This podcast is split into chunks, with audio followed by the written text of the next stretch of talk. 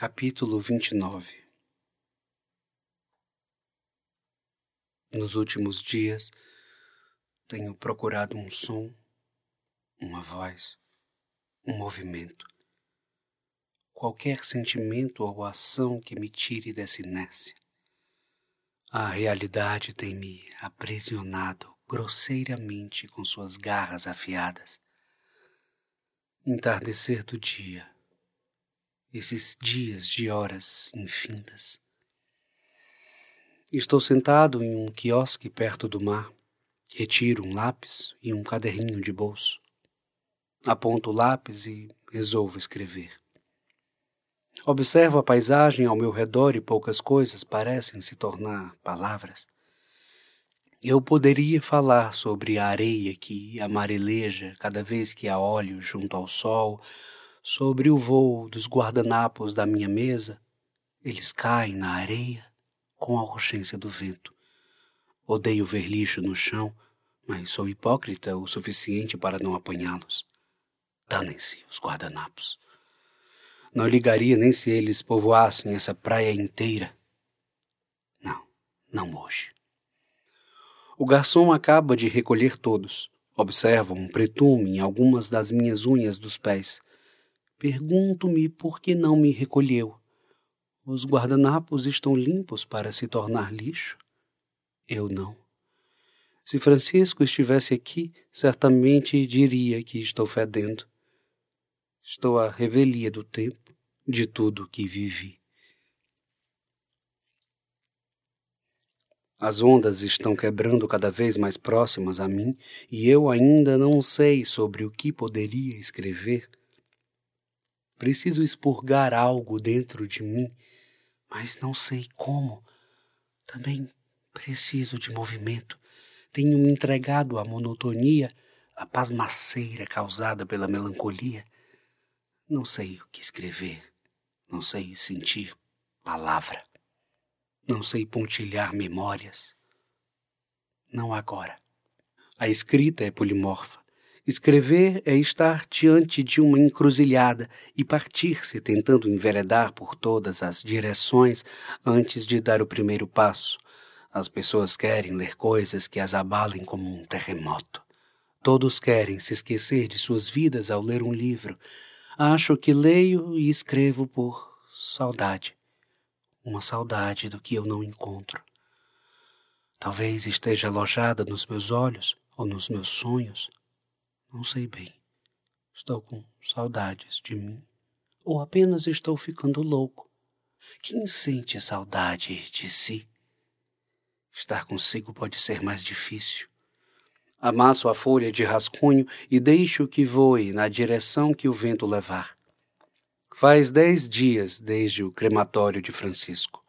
Há uma ferida aqui no peito, mas por algum propósito decidi levantar cedo da cama e criar coragem para ir ao seu apartamento, que agora é meu, assim como 77 mil euros que havia em sua conta bancária e uma casa no Brasil. Ele deixou tudo para mim. Assim como o câncer, não me contara sobre essas posses.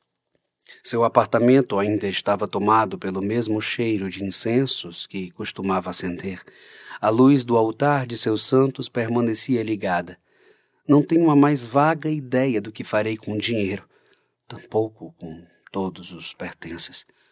Tudo bem não saber, diante do malogro que está a minha vida, a falta de perspectiva sobre qualquer assunto é absoluta e meramente normal.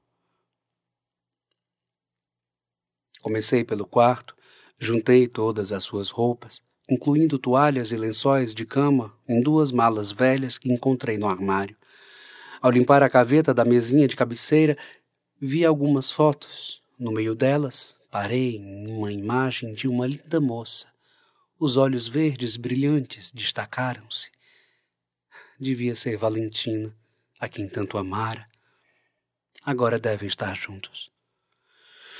Embrulhei toda a louça antiga da cozinha em jornais e pus em caixas de papelão. O bule de chá ficará comigo. Dentre todos esses objetos, esse é o que mais traz memórias boas do meu amigo. O altar ficara por último, Nunca fora tão difícil limpar uma casa. Desliguei as luzes e aos poucos desmontei tudo. Fiquei com os santos também. Embora eu não acredite em suas feituras milagrosas e nem mesmo saiba o que fizeram para merecer determinado título, eles me trazem a memória de Francisco, assim como o Bully. Depois de um longo dia, o apartamento ficou limpo. Liguei para Monsieur Fourier solicitando que anunciasse o apartamento e se responsabilizasse pela papelada. Também o pedi para doar todo o mobiliário a uma instituição de caridade. Apaguei as luzes da sala e pela primeira vez vi o apartamento inteiramente escuro. Não sobrara mais nada de Francisco, apenas o cheiro permeando o ar. Está escurecendo. Estou cansado. Venho para casa, sento um pouco na varanda com uma garrafa de vinho. Acendo um cigarro e fico aqui, quieto. Ultimamente tenho fumado pelo menos meio maço por dia. Ouço baterem na porta. Na realidade, não tenho certeza se ouvi, pode ser culpa da bebida. Outra batida. Apago o cigarro e levanto para conferir. Surpreendo-me quando, no interlúdio entre o girar da maçaneta e entreabrir da porta. Marie. Marie está aqui. Marie, o meu fenecimento, os meus ombros, os meus olhos, o tronco, a dor, tudo desaba. Desmorono em Marie um abraço que já não tinha esperança de selo Cabeça, braços resvalam até sua barriga, minha face em seu ventre. As unhas me acariciam os cabelos, suas mãos me fazem emergir ao tempo de um beijo. Sentir seus lábios novamente é como um bálsamo. Continuamos a nos beijar, a nos abraçar, até Marie me frear com a mão em meu peito. Seus olhos estão baixos, como se mirasse o chão. Um silêncio agora. Marie não se aproxima. Lágrimas surgem em seu rosto. Começo a me perguntar como chegar aqui, quem a trouxe. Tudo isso parece outro sonho, mas não é. Por que você chora, meu amor? Marie não consegue falar. Não consegue tirar a mão do meu peito. Eu não entendo. Por que chora? Ver é tudo para você? Interpela, após alguns muitos minutos calada. O que disse? Ver é tudo para você? No escuro eu não sei se aguentaria. Eu sentiria falta de ver a luz caindo ao entardecer, as histórias que ainda quero ler, o movimento das flores impulsionadas pelo vento migrado da praia. No escuro, talvez, seria como estar incompleto. Incompletude também é um modo de sentir-se inteiro, inteiro de todos os sentimentos, inclusive da falta. Te falta a visão. Isso te torna inteira? Eu não estou cega, Bernard. Marie finalmente ergue os olhos e me vê. As ondas estão mais violentas em suas íris. Estava tão surpreso com sua presença que não vi as ondas no mar de seus olhos. Marie me vê. Me encara profundamente. Parece cavar o meu interior. Ela me invade. Eu deixo que entre. Não fui capaz de notar que voltar a enxergar, assim como não percebi que era cega na primeira vez que nos encontramos. Às vezes sinto que há um domo em sua volta. Então a cirurgia deu certo? Bernard, eu não sou cega há anos. Eu só estive realmente cega durante o primeiro ano após o acidente. Todo o meu alívio se transforma em estarrecimento imediato. Calo-me. A tensão presente em sua boca se espalha por toda a face. Olho a fundo nos seus olhos, como quem olha de longe o horizonte, mas não o vê. Tudo o que eu julgava acreditar some. Olho para Marie, mas não a vejo. Deixo-a parada na porta, acendo um cigarro. Debruço-me sobre o encosto da varanda e volto a fumar. Estou de costas para ela. Não consigo olhá-la e não sei se conseguirei novamente. Não pronuncio uma palavra. Sinto seus passos se aproximarem de mim, apreensivos. Eles cessam. Seu corpo para ao meu lado com certa distância. Seus olhos contemplam a cidade. Ficamos aqui. Silêncio, silêncio, sepulcral. Então é essa a vista diária que você tem para o horizonte. O horizonte não passa de uma linha imaginária entre o céu e a terra. Você costumava encontrar lirismo em tudo que via. Está errado. O horizonte é o infinito em concretude, o inexistente se tornando tempo e espaço dentro de quem o vê. Voltamos a nos calar. Ainda não sei o que dizer. Eu preciso que me ouça até o fim, depois prometo ir embora se for o que deseja. Eu permiti que entrasse em minha casa, isso já foi um consentimento. Silenciamos mais uma vez. Não sei quanto tempo demorará até que um de nós comece a espargir monólogos. Quando eu tinha oito anos, fiquei quase um mês de castigo por conta de um mau desempenho numa prova de matemática. Meu pai sempre foi muito rígido comigo e com minha irmã. Essa severidade o fez um homem apático, distante. Nunca conseguíamos sustentar uma conversa por mais de cinco frases. Lembro-me perfeitamente que a minha última frase a ele era sempre: Sim, senhor. Marie cala por algum tempo, suga algum oxigênio em seu entorno e segundos depois torna a falar. Depois do acidente, quando acordei do coma, eu realmente estava cega. Tudo me causava pânico, exceto a forma como meu pai passou a me tratar. Não parecia mais ele.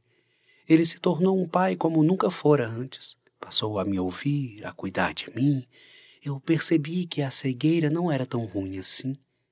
Pelo contrário, sinto que eu não tinha vida até cegar. Estávamos milionários. Oito meses depois, fiz uma cirurgia. A visão não voltou por completo no começo, mas depois de uns dias estava perfeita novamente. Passei noites em claro pensando se contava. Passei noites em claro pensando se contava o que tinha acontecido, mas a menina de oito anos voltava sempre à minha cabeça. Fiquei com medo de perder o mundo que havia conquistado. Diante de tantas coisas ruins, enxergar não me fazia tanta diferença. Eu tive medo que me tomassem todo o dinheiro que ganhamos do hospital de volta. Meu pai não aguentaria. Eu não sabia, Bernard. Eu só tinha 14 anos. Era muito para assimilar. Sofri um acidente no meu aniversário. No mesmo dia perdi a minha mãe e entrei em coma. Às vezes a minha visão embaçava e eu tinha medo de perdê-la novamente. Recusava-me a fazer uma nova cirurgia. Eu era apenas uma criança. Eu ia contar, mas a cada dia que passava ficava mais difícil. Então eu fui deixando e quando resolvi contar já era tarde. Tinha medo que meu pai e Claudine nunca me perdoassem. Tinha medo de sermos acusados de fraude. Os segredos pesam, Bernard. Nos adensam. Eu consegui suportar todo esse peso até você aparecer e. E o quê? Você me enganar e continuar enganando a todos? O único cego de toda essa história está aqui, ao seu lado. Eu nunca quis te enganar. Quem é você? Bernard, por favor, ainda sou eu. Então diga. Diga por quê. Até agora as tuas palavras não conseguiram me justificar nada. Ou melhor, minta. Para mim, minta. Diga que passou a enxergar depois da cirurgia que fez em Los Angeles nos últimos meses Sou a carne, ela me retalha como um açougueiro. Você fala de peso, do amor paterno que nunca teve, como se fosse a única pessoa no mundo a carregar um fardo. Todos temos problemas, Marie. Não estou minimizando os seus, mas é assim que as coisas funcionam. Os problemas vêm e tentamos resolvê-los, ou os aguentamos até que eles possam ir embora e não os transformamos em problemas maiores. Nem todo o dinheiro do mundo vale uma mentira, nem todo o amor do mundo vale uma omissão. Desfecho-lhe uma torrente de palavras, inconformado com toda essa conversa. Não, não é tristeza, é raiva. Nossos olhos se encontram uma vez mais. Uma obliquidade recai pelas suas pálpebras. Um alvoroço cresce dentro e fora de mim. Nada do que você disser vai me fazer entender como alguém finge estar cega por medo de enfrentar o mundo. Como alguém por livre arbítrio escolhe não ver, eu também errei. Errei porque projetei a perfeição em você. Esqueci que com a perfeição vem a desumanidade. Você está enclausurada dentro de suas próprias ideias. Desde que acordou do coma, criou uma jaula psicológica ao entorno de si, ao invés de se libertar, fez dela sua morada. Eu sei dos meus erros, sei do peso deles. Todos nós temos nossos monstros. Você é o monstro! Você me dilacerou, lacerou a todos, dissimulou cada olhar, cada palavra. Como pôde me ferir assim? Como pôde ser tão perversa? Marjorie teve razão em uma coisa. Você se aproveitava dessa falsa condição de deficiência para obter o que quisesse. Você é tão cruel quanto Marjorie Lucas ou Gabrielle Blanche.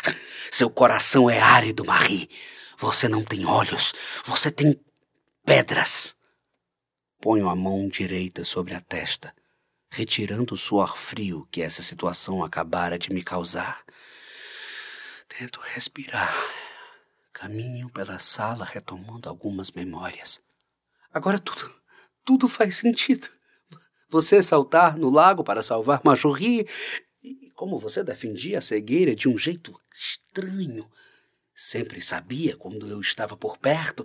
Apareceu tão, tão depressa na piscina do hotel quando estávamos em Paris. Há uma imagem que nunca esquecerei. Quando. Ah, quando eu te encontrei no banheiro no dia da festa da La Rose. Você se penteava olhando para o espelho. É.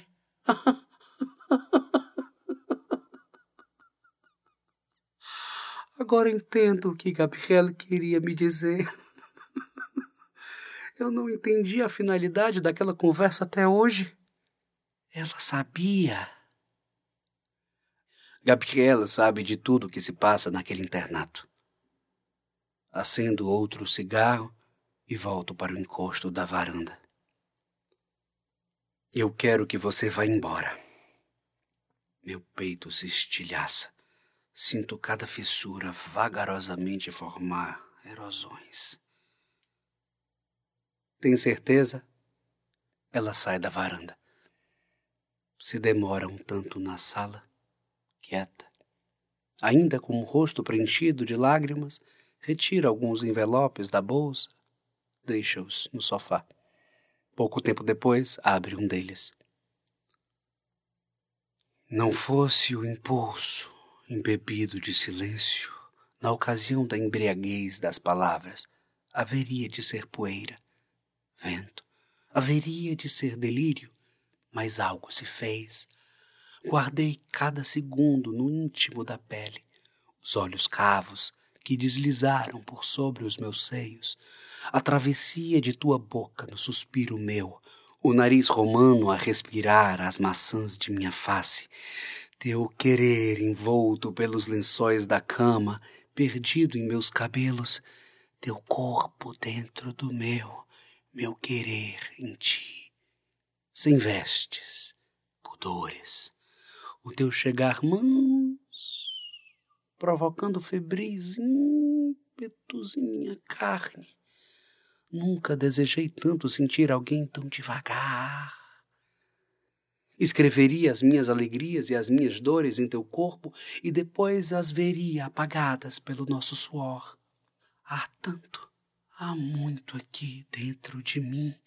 Existem instantes tão únicos e intangíveis, de modo a dizer o que não se diz, fazer o que não se faz, mesmo sem que palavra nenhuma mais falhe ou pensamento nenhum ocorra. É o acontecimento cru, indizível, eu queria lavar teus olhos com a minha saliva, beijar lentamente o interior deles sem peso, pressa ou pausa. Apenas demoraria a boca por sobre as suas pálpebras até que teu corpo, por fim, dormisse um sono tranquilo, sem qualquer interrupção. No sossego de algumas horas, eu te observaria ansiosamente, até ser a primeira imagem que você veria ao acordar e tudo isso é egoísmo, eu sei. Posso ter sido a pessoa mais vil e egóica por te esconder o mais execrável dos meus segredos, mas não vou me furtar os sentimentos e as palavras. Depois de ler, ela rasga o papel e diz: Todos nós somos um monstro. Encaminha-se até a porta e vai embora sem dizer mais nenhuma palavra. Olho para a pilha de envelopes amarrados com uma liga. Todos têm meu nome. Não tenho vontade de abri-los. Essa conversa me exauriu todas as forças. Busco o caderno e lápis.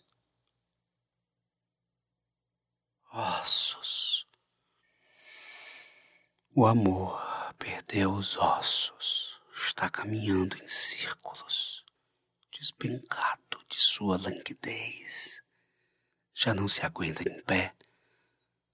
Está se arrastando pelo cimento abrasador de ruas inexistentes, pela areia de noites marginais, pela própria ossada.